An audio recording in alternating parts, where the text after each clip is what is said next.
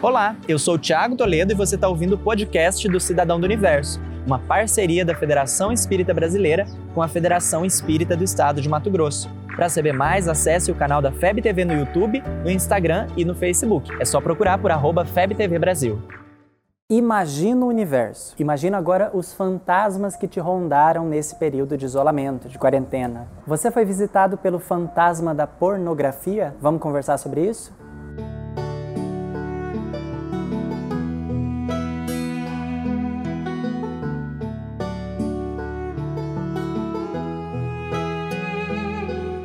Essa semana eu vim aqui pra gente conversar sobre algo que a gente ainda não conversou aqui no vlog, mas que com certeza você conhece: pornografia. Essa é uma conversa que a gente precisa ter. Isso porque ao longo dessas conversas que a gente teve e segue tendo com jovens durante esse período da quarentena, envolvendo a solidão, esse foi um assunto que esteve presente. A minha intenção não é desenvolver nenhuma reflexão moralista, mas fazer alguns apontamentos para que você medite e faça as suas escolhas. Eu te pergunto então, Será que vale tudo na busca pelo prazer? Qual o contexto envolvido nesse consumo? Quais energias estamos mobilizando? A indústria da pornografia é crescente em todo o planeta. Os sites que veiculam esse tipo de conteúdo estão constantemente na lista dos mais acessados em vários países. E pela facilidade da internet, isso acaba chegando a pessoas das mais variadas idades. Um estudo publicado em 2008 aponta que entre homens universitários, por exemplo, mais de 93% teve contato com a pornografia antes dos 13 anos de idade. Entre as mulheres, a porcentagem também é alta. Mais de 62% já havia tido contato antes dos 13 anos de idade. Toda essa exposição a conteúdos desse tipo acaba moldando a nossa experiência em torno do sexo em si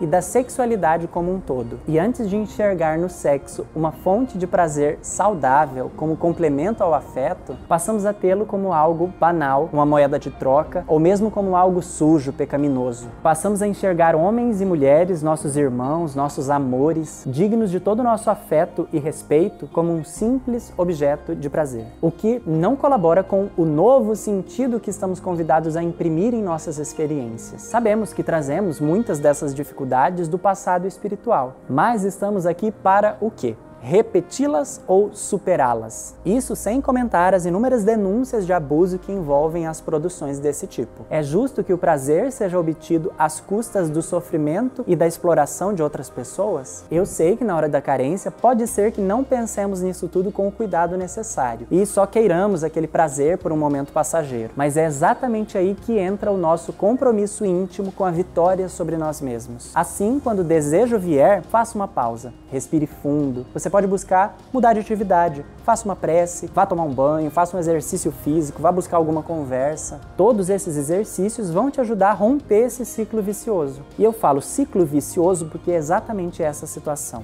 O vício em pornografia é uma realidade muito mais comum do que imaginamos. Ser um cidadão do universo é desenvolver cada vez mais consciência de nossas escolhas, sabendo que nenhuma de nossas ações está isolada e que tudo o que oferecemos ao universo é de nossa responsabilidade. Faz sentido para você? Qual tem sido a sua experiência sobre esse assunto?